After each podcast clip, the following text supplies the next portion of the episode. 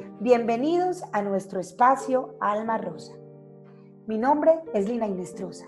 Soy sobreviviente y fundadora de Alma Rosa, una fundación donde buscamos generar conciencia de la detección temprana del cáncer de mama, para que así, como yo, muchas mujeres lleguen a tiempo.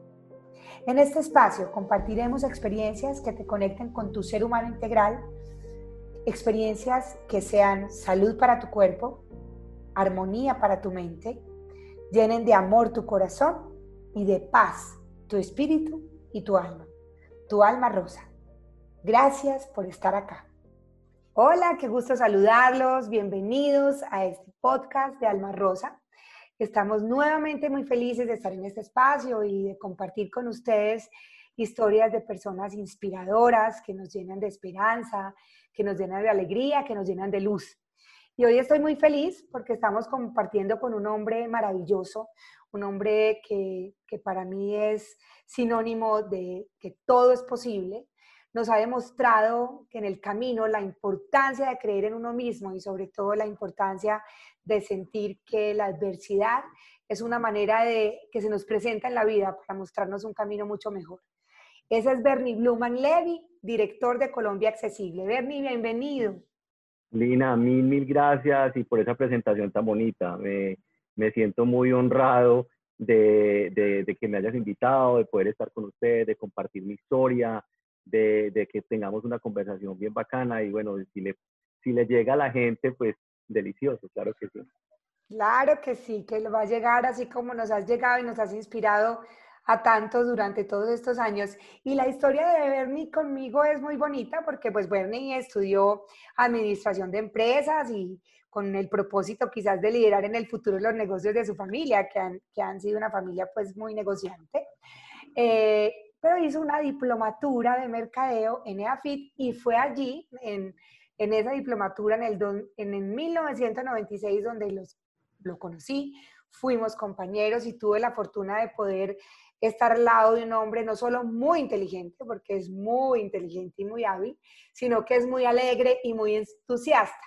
Nos reíamos mucho, disfrutábamos mucho, recuerdo con mucho cariño ese momento. Y bueno, resulta que, que, el tiempo va pasando y cuando menos pensamos, eh, la vida que nos enseña de diferentes maneras a todos y que tenemos aprendizajes distintos, eh, en algún momento escuché que Bernie había tenido un accidente. Estamos hablando de diciembre del 2001. Eh, un viaje al suroeste, de, al suroeste de Antioquia, que le cambió la vida. Cuéntanos un poquito de eso, Bernie.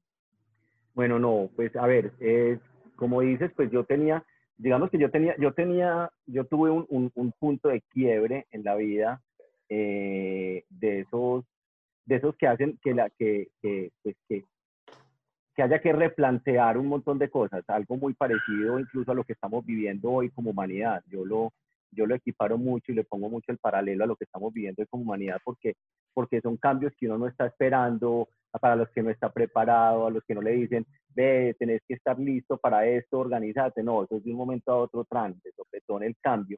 Y eso fue lo que me pasó a mí. Yo tenía una vida, eh, digamos que ya muy organizada, muy, muy promedio, eh, ya, ya, había estudiado en la universidad, estaba trabajando en la empresa de mi familia, como decías, precisamente, eh, estaba trabajando con, con, pues, con, la empresa, todo estaba pues como muy organizadito, muy, muy, muy planteadito, como con, esos, con ese orden que uno le da a las cosas cuando es, cuando es joven.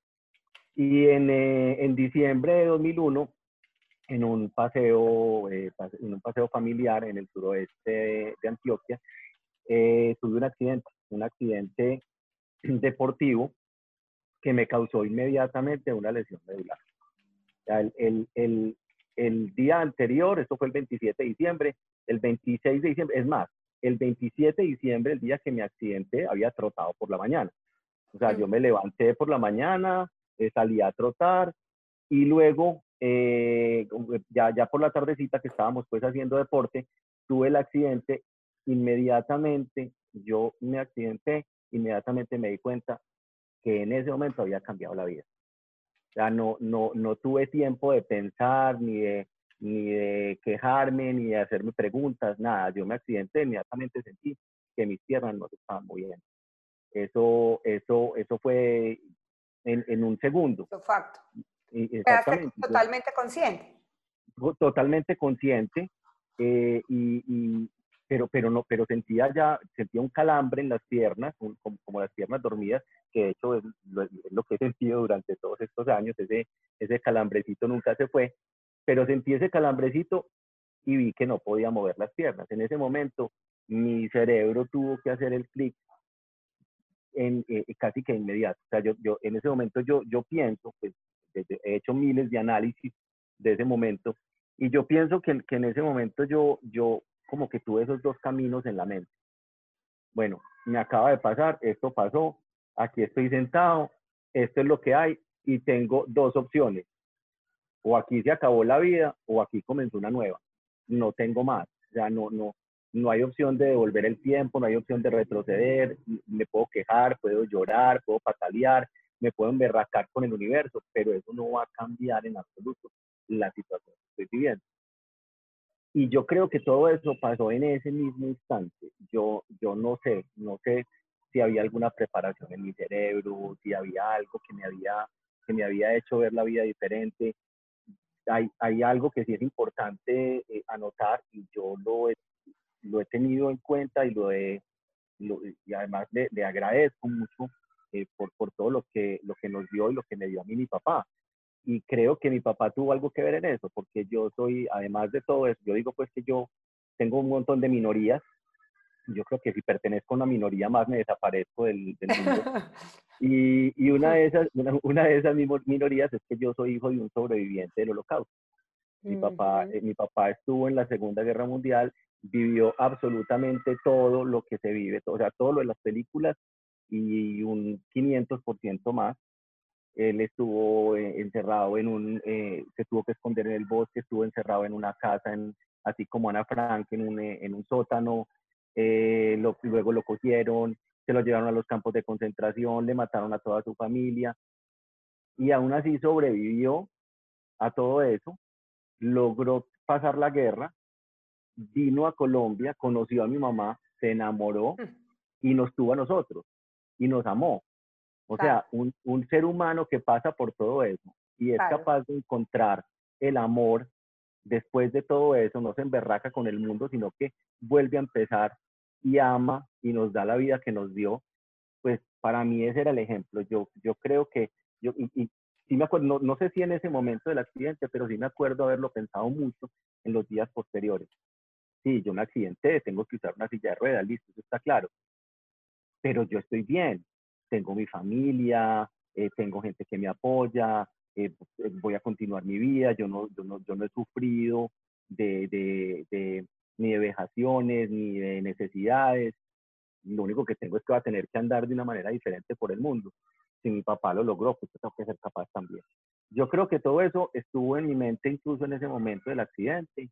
Y, bueno, el accidente sucedió, yo eh, estábamos, pues, como digo, por allá, ni siquiera estamos en un pueblo, estamos por allá en una manga, eh, lejísimos, pues, como de todo, eh, pues, eh, de esas cosas que pasan en el universo, pasó un señor que, que conocía la zona y dijo, yo sé cómo llegar allá y yo voy por la, por la ambulancia y el señor fue y nos trajo la ambulancia, bueno, me llevaron a la ambulancia, esto fue cerquita de Fredonia, y de Fredonia me trajeron a, a Medellín.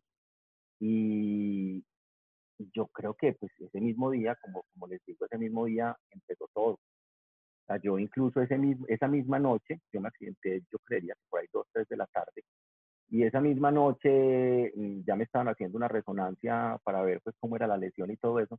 Yo no tenía ni idea que era una lesión medular. En la vida había conocido, no sabía ni que eso existía, ni que era una discapacidad, yo no había tenido ningún contacto con eso. Pero, pero le pregunté al doctor esa misma noche, le dije, dígame si yo voy a volver a caminar o no. Dígame ya. El doctor estaba muy asustado, ¿cómo le doy esta noticia a este joven, por Dios? Yo le dije, mire, usted no se preocupe, yo no me le voy a volar. Si usted me dice que no va a volver a caminar, tengo como bajar esta camilla.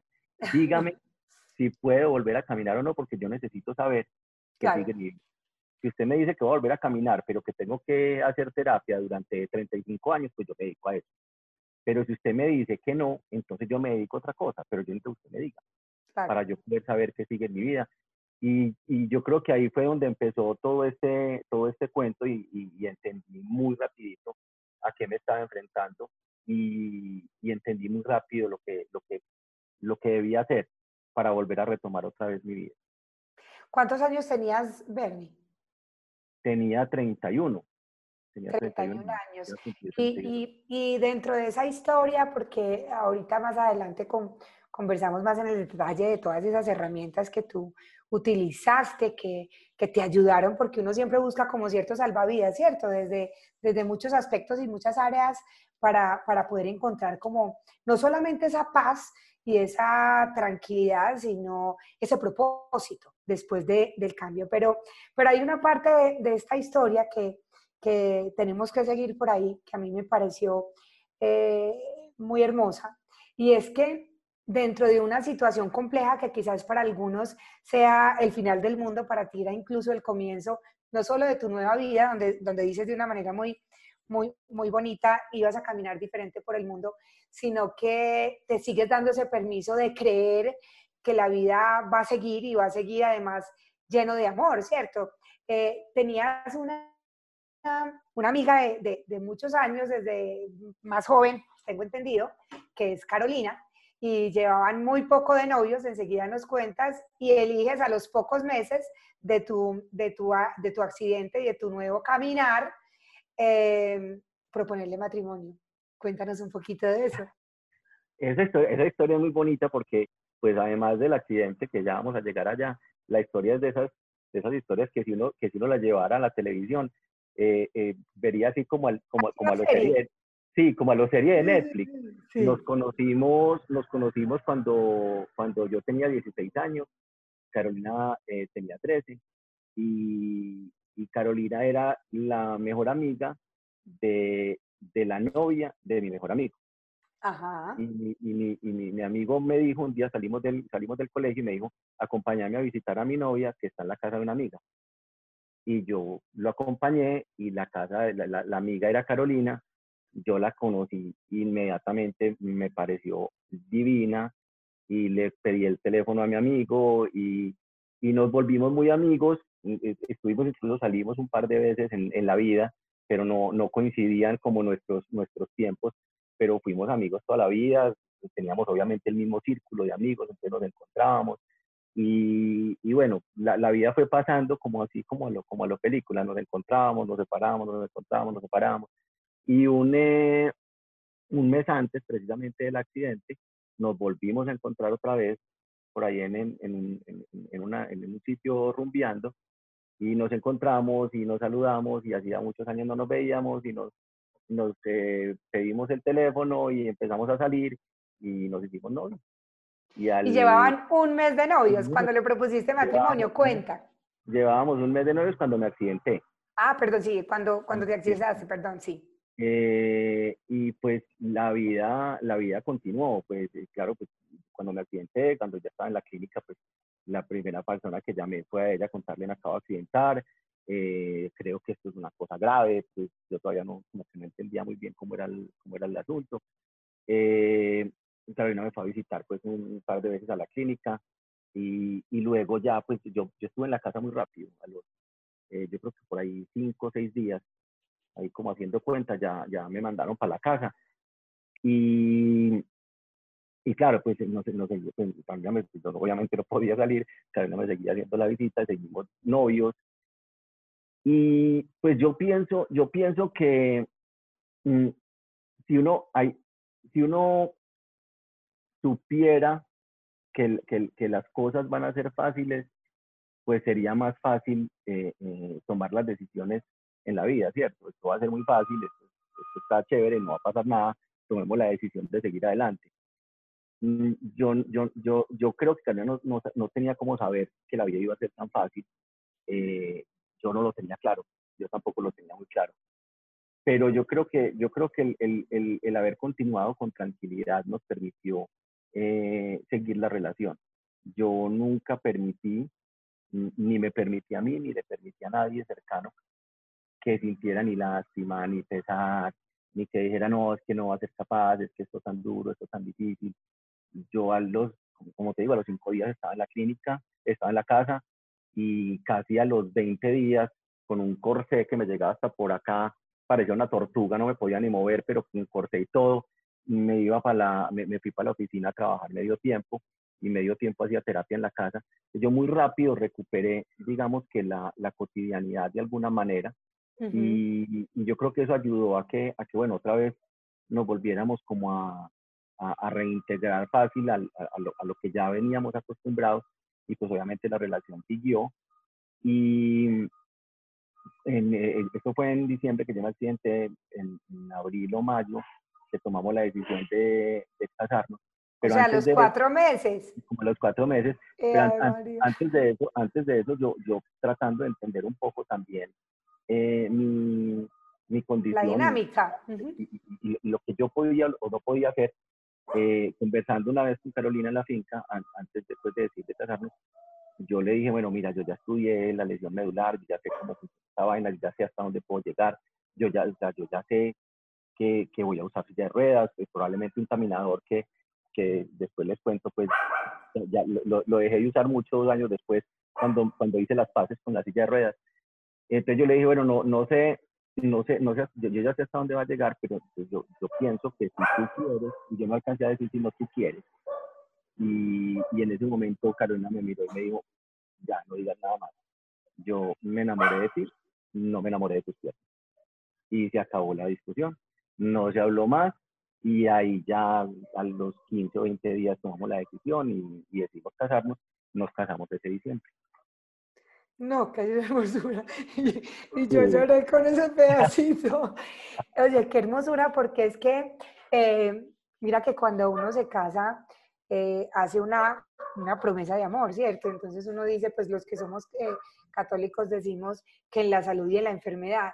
Y aquí nace todo más como desde la enfermedad y, y es demasiado hermoso porque quienes hemos tenido un momento difícil y hemos tenido pareja, eh, que fue el caso mío con, con, mi cáncer, yo lo pensé. Yo alcancé a pensar en algún momento, ¿será que, que mi esposo va a seguirme amando igual o estar ahí firme? ¿O será que eh, porque finalmente la situación y la condición cambia y hay quienes se bajan del bus, ¿cierto? ¿Cierto? Así como hay quienes se montan, hay quienes se bajan del bus, pero es más fácil bajarse que subirse, ¿cierto? A, una, a un, nuevo estilo de vida en pareja. Entonces, eso es una historia de amor demasiado hermosa y sobre todo que, que fortalece eh, lo que yo te decía antes, eh, esas situaciones que a veces uno cree que el mundo se le vino encima y que el mundo se le acabó. Y todo lo contrario, de encontrarse una mujer pues más que maravillosa, porque además de ser hermosa por fuera, que lo es, es, es, hermosa por dentro y que te ha permitido hoy en día tener una familia divina. ¿Cuántos años tienen tus hijos ya? 13 y 12.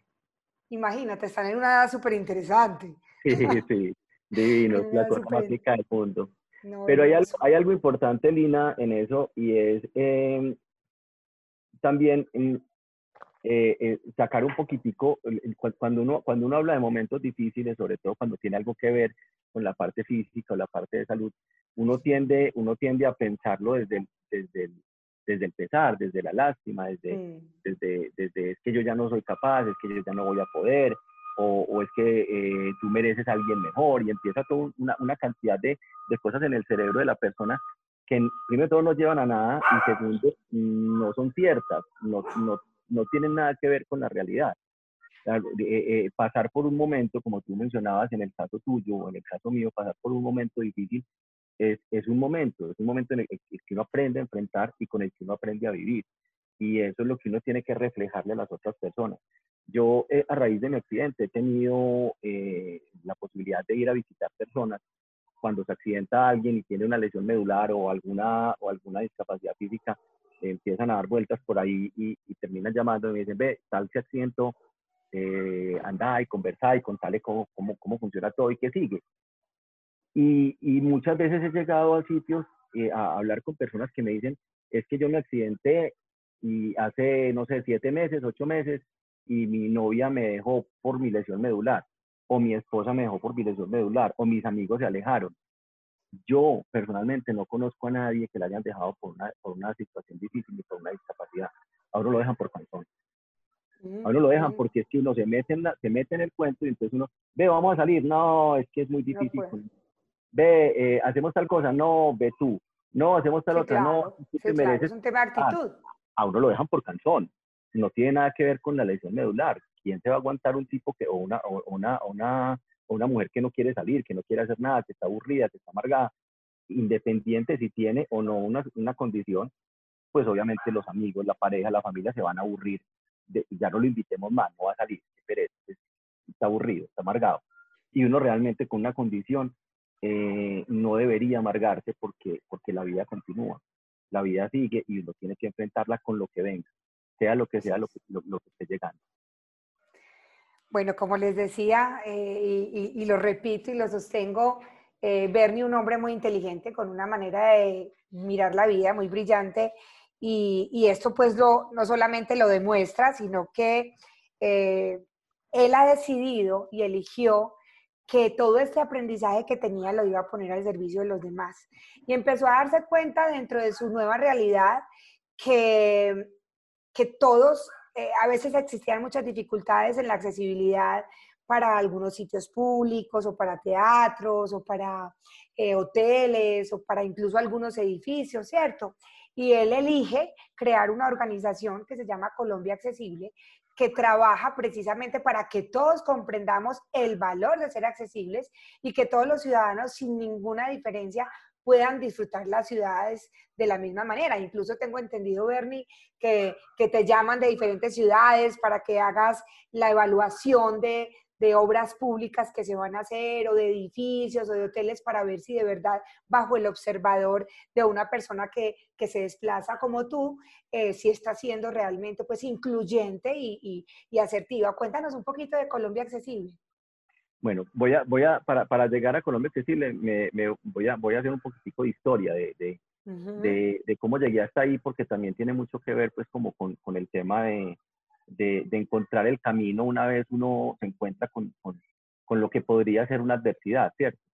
Yo me, yo, yo, cuando me accidenté, seguí trabajando en la empresa de mi familia eh, y pues hice algunos cambios, digamos, pues como en la, en la parte física de la, de la oficina, yo, yo trabajaba en un segundo piso, me pasé para la oficina para el primero, organizamos pues como algunas cositas de accesibilidad y seguí trabajando con la empresa de confecciones, seguí trabajando con la empresa pero, pero empecé, a, empecé a conocer un poquitico más sobre, sobre mi nueva forma de vida. Eh, como les decía ahorita, yo no, yo no la vi, no, yo, no, yo en ningún momento vi que, que, que, mi forma, o sea, que, que yo como persona tuviera alguna dificultad.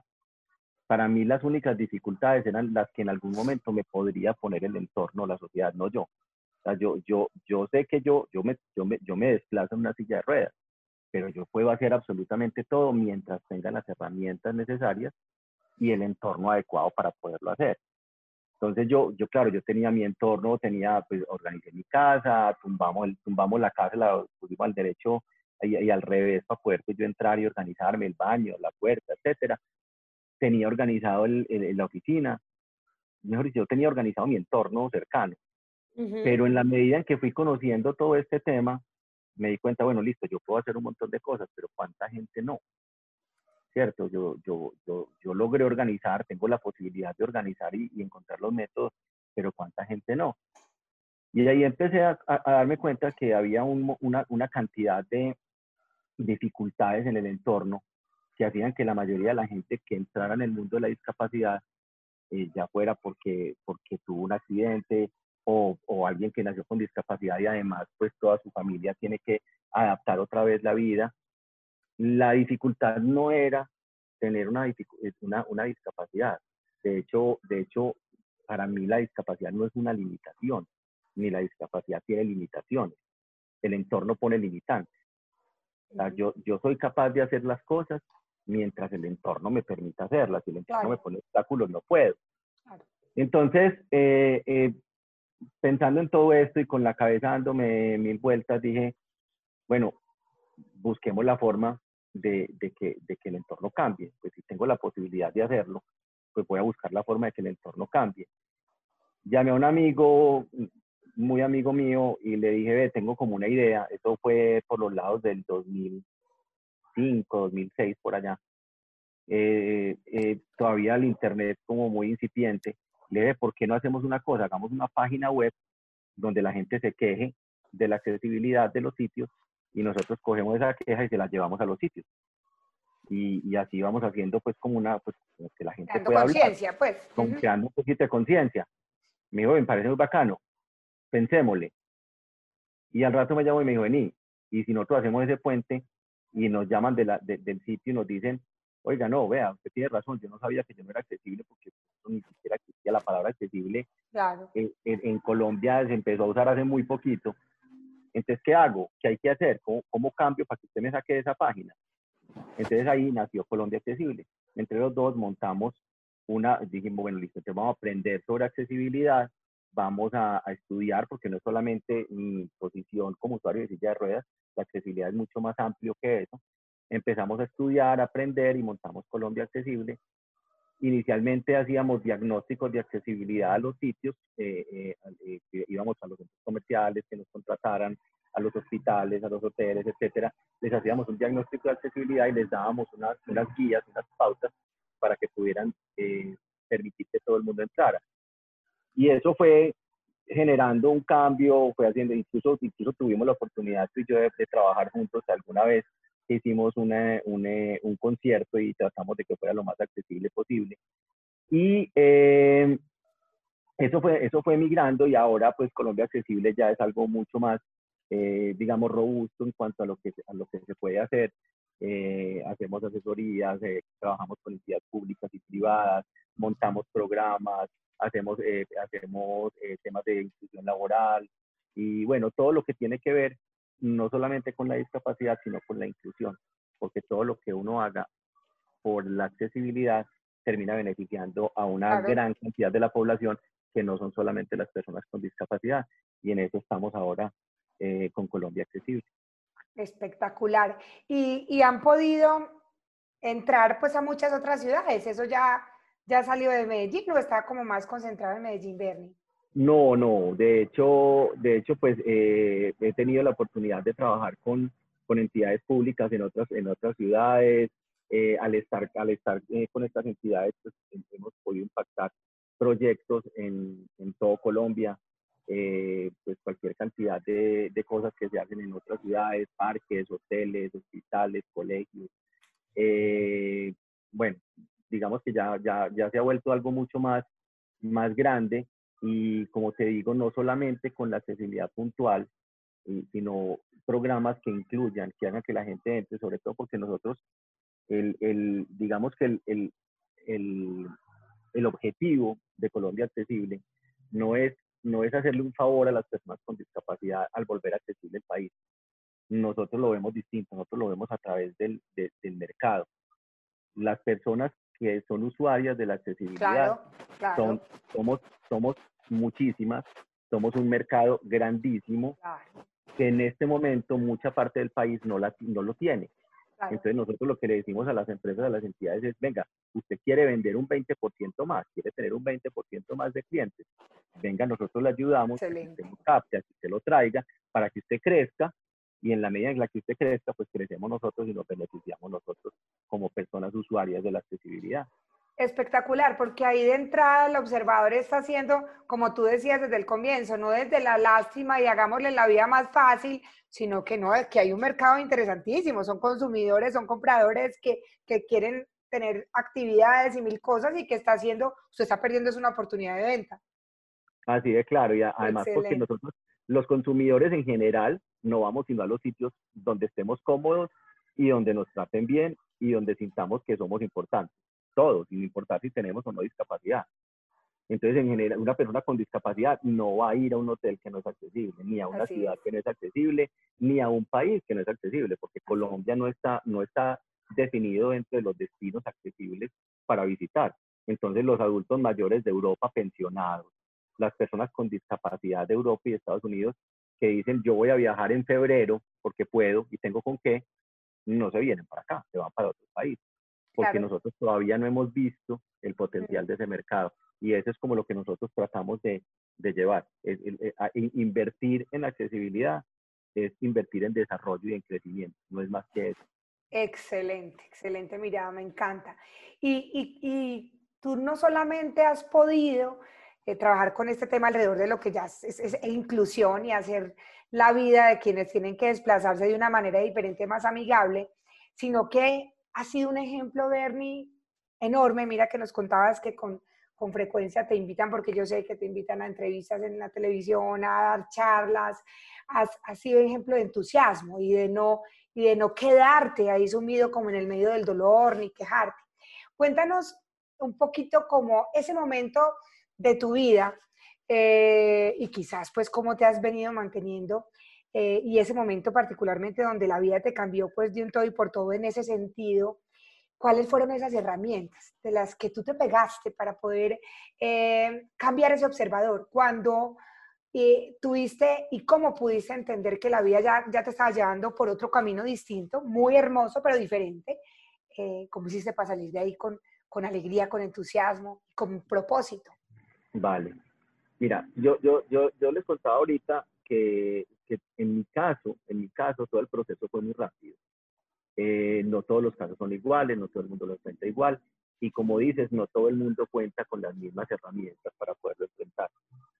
Uno tiene que tener las herramientas adecuadas, pero también tiene que tener la disposición para utilizarlas. Porque puede que uno tenga todo a su alrededor, pero su cabeza no le quiere funcionar a ese mismo ritmo o puede querer otras cosas distintas, ¿cierto? Porque no, yo, yo por ejemplo, no soy, yo no, yo no soy muy amigo del tema de, de que usted tiene que ser feliz. No, si usted no quiere por alguna razón, porque, porque la tristeza también es parte de la vida, pues usted no tiene que ser feliz. Si usted quiere tomar la decisión de no volver a salir, de quedarse en la casa y no hablar con nadie, también es viable. O sea, son decisiones, lo que uno quiere hacer con su vida son decisiones de uno y nadie se las tiene por qué imponer. Entonces, si uno tiene las herramientas y tiene la disposición y es capaz de encajar ambas cosas, pues entonces su vida va a ir, va a ir cogiendo el camino que, que, eligió. En mi caso, yo conté con esas herramientas. Yo, yo digamos que la, la, la principal herramienta, obviamente, es eh, el entorno cercano. Eh, yo me accidenté, yo decidí que el accidente simplemente iba a ser un cambio en mi vida, no una tragedia. Esa fue una decisión que yo tomé inmediatamente, la transmití a mi entorno cercano e inmediatamente también la, la cogieron, que eso, es otra cosa importante. Claro. Yo puedo decir yo quiero, yo soy capaz, y en mi entorno decir no, usted no es capaz, usted no es capaz, usted no es capaz, y, no lo, y no salgo, ¿cierto? en mi familia se cogió en dos segundos. O sea, yo, eh, llega, yo a los tres días ya estábamos haciendo chistes de lesión medular, estábamos haciendo chistes de discapacidad, estábamos muertos de risa. Yo, yo, yo cuento mucho que era muy charro, yo, yo empecé a hacer terapia muy rápido, entonces eh, hacía la, la, fisioterapia en, la, en, el piso, ¿cierto? Me, me, ayudaban a llegar al piso, hacía la fisioterapia en el piso. La fisioterapeuta es una amiga de mi hermano, entonces llegaba a la casa y al, al mediodía decían, ya está listo el almuerzo, y se iban parando todos y se iban yendo. venga, y yo, ah, no, venga usted, ve a ver qué hace, pero que esté en el piso, ah, no, usted verá. Y, y, y, y, y mamábamos gallo alrededor de la discapacidad. Yo, yo empecé y ellos me siguieron el cuento. Entonces yo creo que una, una herramienta importante es eso, es, tener la actitud de decir, esto no me vence, esto simplemente es un cambio. Ahí hay una cosa importante y es cambiar el estigma, ¿cierto? El, el, la discapacidad, en mi caso, siempre ha sido vista como algo malo, maluco, triste, eh, horrible, castigo, lloremos, ¿cierto? Eso fue lo que eso nos enseñaron a nosotros desde chiquitos. Eh, eh, el, el, el, el, si nosotros, por ejemplo, si tú le preguntas a mis hijos por el tema de discapacidad, te van a decir es algo completamente normal. a ellos no les asusta la discapacidad porque ven que no es algo de lo que hay que asustar. Entonces yo creo que parte es ese, ese cambio, ese, quitar el estigma de que cuando hablo de discapacidad tengo que decir incluso mira que yo, yo, y yo soy, yo soy un poquitico eh, fuerte con el, con el tema de que me dicen es que, es que tú lo superaste. Es que yo no siento que haya superado nada. Sea, yo simplemente me enfrenté, a un, me enfrenté a un cambio como una pérdida de trabajo, como, como, como, un cambio de ciudad, como un cambio de país, no sé. Me enfrenté a un cambio y, y lo, y, y, y, me adapté al cambio. Para mí no, eso no es una superación, es una adaptación. Entonces, eh, digamos que bueno, eh, por ese lado las herramientas es, ese entorno cercano, la familia, mi esposa, eh, pues, obviamente mi mamá, mis hermanos, mis sobrinos, todo pues como ese entorno, mis amigos, que me sacaron a rumbear. Yo creo que yo creo que todavía no me había podido ni par y ya me estaban sacando a rumbear. Entonces todo ese, todo ese, todo ese entorno ayudó mucho. la posibilidad laboral, la posibilidad de, que yo a los 20 días ya estaba trabajando y mi hermano, mi hermano en eso fue vital. Él, él se sentó un día, llegó a la casa, en esos días coincidimos, estábamos los dos en, la casa de mi mamá y, y, un día llegó a la casa de trabajar y llegó a la, a la, a la, fiesta, se sentó y me dijo, hermano, usted no podrá mover las piernas, pero su cabeza le funciona perfecto y usted es un despelote en esa oficina. Yo lo necesito trabajando así sea medio tiempo, el lunes lo espero en la oficina. Espectacular. Yo, todavía, yo no me había ni sentado en la silla de ruedas, yo creo que yo me sentaba y me mareaba, pero a los 15 días ya estaba trabajando. Entonces, eh, eh, todas esas herramientas fueron las que ayudaron, obviamente Carolina, que estaba a mi lado, y, y, la visión de ese futuro juntos y de esa familia que, que, que, que, me soñaba y que nos soñábamos, pues todo eso, todas esas herramientas ayudaron a, enfrentarlo y sobre todo el no tener autocompasión. yo, yo, yo tomé esa decisión. Yo arranco desde ya, esta es la vida que voy a vivir y la voy a vivir bien. Y la voy a disfrutar y va a ser una vida distinta, pero buena. La voy a, voy a pasar rico, la voy a disfrutar y esa va a ser mi nueva realidad. Por eso decía ahorita que la, yo lo comparo mucho con esto que estamos viviendo ahora con, con la pandemia. Porque estamos todos asustados de una nueva realidad que no podemos evitar y si uno, no, si uno cuando uno, cuando uno encuentra, pues se encuentra con un cambio irreversible, la única opción que tiene es o se echa a morir con el cambio o lo enfrenta y vive con él. No hay otra opción. Yo decidí enfrentarlo y vivir con él. Exacto, precisamente quería dentro de las cosas que, que quería preguntarte era eso. O sea, en este momento estamos enfrentados a personas que, que han perdido su trabajo, han perdido de pronto sus empresas, porque la situación no les permite que se sigan desarrollando o porque la circunstancia que viene no da cabida a este tipo de, empresas. Han perdido sus parejas, hay muchas parejas que han tenido dificultades, eh, hay personas que quizás van a perder un ser querido desde el punto de vista de la salud. Eh, y, como tú decías ahora, es una situación que no tiene vuelta atrás y que dentro de las precauciones que se tengan que tomar, se tomarán, pero que de ahí en adelante hay que eh, hacer uso de esas herramientas que decías tú, y es simplemente pues entender esa nueva realidad, ¿cierto? Y, y como que abrazar con mucho amor lo que venga y ponerle la mejor, la mejor actitud. En la medida que lo que tú hiciste, que fue como poderle transmitir de entrada a los demás, vean acá, pobrecito nada, sí, o sea, pobrecito nada porque me quedé desempleado, pobrecito nada porque me quedé sin esposo, sin esposa, pobrecito nada, aquí la vida sí que estoy vivo. Y eso solo es una razón suficiente para agradecer y para tener un otro hacia adelante. Y mira la belleza de no solo de familia, sino de, de todo lo que has podido crear. Eh, actualmente, Bernie, estamos viviendo en Colombia una situación que nos ha tenido muy conmovidos y es la situación de, Diana Álvarez, la señorita Colombia, eh, una mujer joven que, que a raíz de un, de un, tema con una cirugía eh, perdió una pierna. Y, nos ha tenido impactados porque estamos hablando de una mujer que fue señorita Colombia, que estuvo en Miss Universo y que uno creería que de alguna manera pues e, e, su cuerpo es pues como ese atributo que ella ha tenido que, que, la ha llevado a donde está, ¿cierto? y nos ha, y nos ha impactado, a mí personalmente me impacta mucho esa actitud tan especial, tan, tan bonita, con una sonrisa siempre, tan entusiasta, siendo una mujer tan joven. Em, y hay quienes dicen, incluso algunos que son médicos, dicen, no, es que desde el punto de vista médico hay una etapa que se llama no sé cómo y que ella no ha caído todavía a su realidad, pero espere que caiga.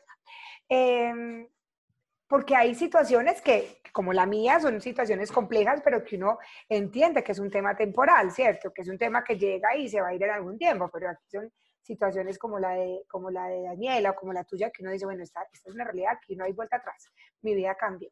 Eh, ¿Cuáles fueron como esas etapas que, que, tú tuviste que atravesar para enfrentar ese gran cambio? O sea, si es verdad que dentro de todo lo que has estudiado, que es que hay una negación al principio y que después sí aterriza como, como se, se suele decir, o cómo lo manejaste tú? Bueno, eh, ya, ya te voy a contar, pero quiero, quiero eh, hacer un, pues, un, un, comentario, no, no quiero profundizar mucho porque no, de hecho he visto pues todo lo que ha, lo que ha suscitado el tema de Daniela eh, pero pues eh, se, vuelven temas muy mediáticos y, y, y, de hecho, de hecho esa, esa, esa parte mediática ha sido muy hacia, vuelvo y lo digo porque, porque creo que es una, una, una parte importante, vemos la discapacidad como si fuera algo malísimo, como si fuera un castigo. Ella tan joven, ¿qué va a hacer ahora? ¿Qué le espera? ¿Qué, qué cosa tan horrible? Perdió una pierna, no perdió la vida. O sea, eh, ella sigue siendo hermosa, no ha cambiado, la, sigue siendo linda, sigue siendo la misma mujer, probablemente con, le, van a, le van a cambiar muchas cosas para bien en su forma de ver la vida, probablemente va, a ver la vida de otra manera distinta, va a disfrutar más de, algunos detalles, pero, pero, ella, pero ella en su esencia no ha cambiado, sigue siendo una mujer hermosa que en vez de tener una pierna va a tener una prótesis. Pero como nos da miedo hablar de la discapacidad, por eso mismo que, que, yo decía ahorita, nos enseñaron que la discapacidad era algo terrible, entonces nos dicen, perdí un dedo, no, ¿cómo va a ser ahora sin ese dedo? Qué cosa tan horrible, qué pecado, no se lo merecía. Pero uno puede vivir sin el dedo, y puede vivir sin una pierna y puede vivir sin caminar como vivo yo. Y no es una vida, no es una vida ni maluca, ni triste, ni es un cambio que nos lleva a, a, no poder hacer un montón de cosas. Eso es lo primero, lo primero en lo que creo que hay que cambiar. Y eso es lo que creo que ven los médicos. Por eso hablan de esas, de esas etapas, porque uno habla a la gente que está por fuera de la situación, le da mucho más duro que al que lo está viviendo. Eso es cierto. Y, y, sé porque lo hemos hablado tú y yo también, y lo hablamos cuando, cuando, cuando eh, alguna vez que también tuve la oportunidad que fuera al revés y te entrevisté, eh, eh, la, la, gente que está afuera ve, ve, el, ve, ve, como si fuera algo dificilísimo, horrible, que no va a ser capaz de enfrentar, y el que lo está viviendo ya lo asumió, puede que lo haya asumido en 10 minutos y lo tenga clarísimo, y, y, y no haya forma de explicarle, vení, es que yo estoy bien. No, pero ¿cómo vas a estar bien si te falta una pierna? Pero estoy bien, o sea, es que vos no sabes, a mí es el que me falta y yo me siento bien. Entonces es, es, un poquito más de esa presión social de la gente que cree que el que lo está viviendo debería estar mal. Y ahí es donde, donde ellos dicen, ah, está muy feliz, ah, pero es que debería estar, este se va a poner mal, porque, uno, porque el, el de afuera cree, mejor dicho, para, para dejarlo como en un, en un resumen claro, la lástima, a uno no le da lástima de, un, de una persona. A uno le da lástima de su reflejo en esa persona. O sea, la lástima no es algo que uno siente por el otro, sino, sino es, es, el reflejo de sus propios miedos. y uno, e, el, día, el día que uno vea a una persona y diga, ah, pero si yo fuera él, podría seguir, yo podría hacer eso, y podría hacer hasta más, ahí ya no te da miedo, ahí ya no te da lástima, y ahí ya lo ves como un igual cuando le pierdes el miedo a vivir lo que está viviendo el otro, cuando crees que tú serías capaz de hacerlo. Entonces, eh, eh, yo, yo ya, ya pasando, pasando entonces al tema de cómo, de cómo me pasó a mí, pues fue algo, digamos que muy parecido en mi cabeza. Yo, la, la, lástima se me fue supremamente rápido. Yo seguramente pensaba igual antes de accidentarme.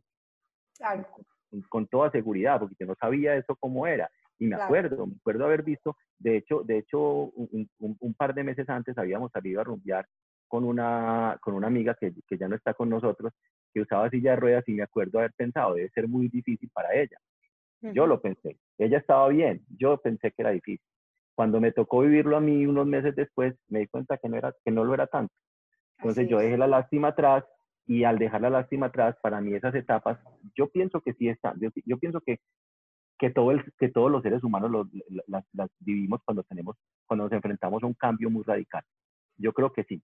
Lo que pasa es que unos son más rápidos que otros. O sea, yo creo que yo, el duelo, la negación, el porque a mí, el emberracarme con el mundo me pasaron como en tres horas. Pero me imagino que me debía haber pasado. Claro, por supuesto claro. sí. Pero no te detuviste ahí. Exacto, lo que pasa es que pasé muy rápido. Entonces yo me imagino que si me hubieran visto, incluso yo me, yo me acuerdo que había un chisme, yo no había ni salido de la casa, o sea, no había, yo, llevaba, no sé, 20 días, todavía no había ni salido a, una cita médica, cuando me dijo un amigo, es que ve, estaba en no sé dónde y había unas personas conversando y dijeron, ve, supiste lo de Bernie. Y me dijeron que lo vieron y estaba súper deprimido, que estaba en no sé dónde y estaba súper aburrido. Eso es lo que la gente espera ver. Claro, ni claro. Yo ni siquiera había salido. O sea, no me habían visto en ningún lado, pero ellos esperaban, o sea, e, e, ese... E, era lo lógico, comillas. lo lógico es que sí, claro. yo estaba feliz, estaba tranquilo y, yo creo que fue eso, yo creo que fueron unas etapas muy rápidas. Obviamente, pues mi accidente fue mi chica, ¿cómo así que me pasó esto a mí? ¿Y por qué a mí? Si no, y si no hubiera venido, y si no hubiera estado, y todos esos hubieras que no sirven para nada, y, y, luego el duelo, ay, ¿ahora qué va a pasar con mi vida? Y, y, entonces, bueno, cualquier cantidad de cosas, pues yo pienso que son etapas que todos los seres humanos pasamos, pero yo creo que en mi caso fueron muy rápidas y yo estoy casi seguro que en el caso de Daniela también, porque Daniela incluso eh, tuvo tiempo para darse cuenta de lo que le estaba sucediendo. Ella montó los, eh, eh, montó los, videos antes y, tuvo tiempo incluso de procesarlo. Y, y, yo creo que ella sabe, ella no es boba, ella se mira al espejo y sigue siendo la misma mujer hermosísima. Hermosísima, yo creo más hermosa todavía. Sí, exactamente. Se ve la belleza que tiene adentro tan grande. Y no solamente la que tiene adentro, Lina, hay una cosa muy importante en eso, y es que si uno lleva la diferencia como accesorio, la diferencia se ve bonita. la diferencia, cuando, tú la, cuando tú la llevas como una carga, no, pero cuando tú la llevas como un accesorio, Una, silla, de ruedas, una silla de ruedas bonita, eh, un parche bonito, eh, una prótesis bonita. Eh, yo yo lo, primero, yo me acuerdo que lo primero que dije cuando, cuando ya iba a salir es, consígame una silla de ruedas, pero bacana. A mí no me vaya a hacer una silla de ruedas fea, una silla de ruedas bacana. cool. Bacana, cool. Claro. Porque yo llevo la diferencia como accesorio. La diferencia no, no, me define. Es un accesorio que, con, el que yo voy. La diferencia no me define. La diferencia se lleva como un accesorio y no como una carga. Bernie, mil gracias, de verdad, muchas gracias por compartirnos tu historia, las enseñanzas que este camino de la vida te ha dejado. Esas palabras que nos has dicho, cada una más valiosa que la otra, unos aprendizajes muy potentes y sobre todo, además, cómo todo eso que has, que has aprendido lo has puesto y, y lo realizas en y para los demás. Nos dejas un mensaje muy, muy valioso de poder mirar el cambio con otros ojos y entender que es una nueva posibilidad de, en la vida de seguir aprendiendo y de seguir creciendo y por supuesto de ser muy feliz. Muchas gracias de verdad por acompañarnos. No, Lina, a ti mil, mil gracias por la invitación. Siempre es un placer conversar contigo y pues espero que nos sigamos viendo mucho. Claro que sí, te admiramos mucho, te admiro mucho y de verdad que eres una gran inspiración. Gracias por tu tiempo y a todos quienes nos escuchan, eh, gracias por acompañarnos y los esperamos en nuestros próximos podcasts de Alma Rosa. Hasta pronto.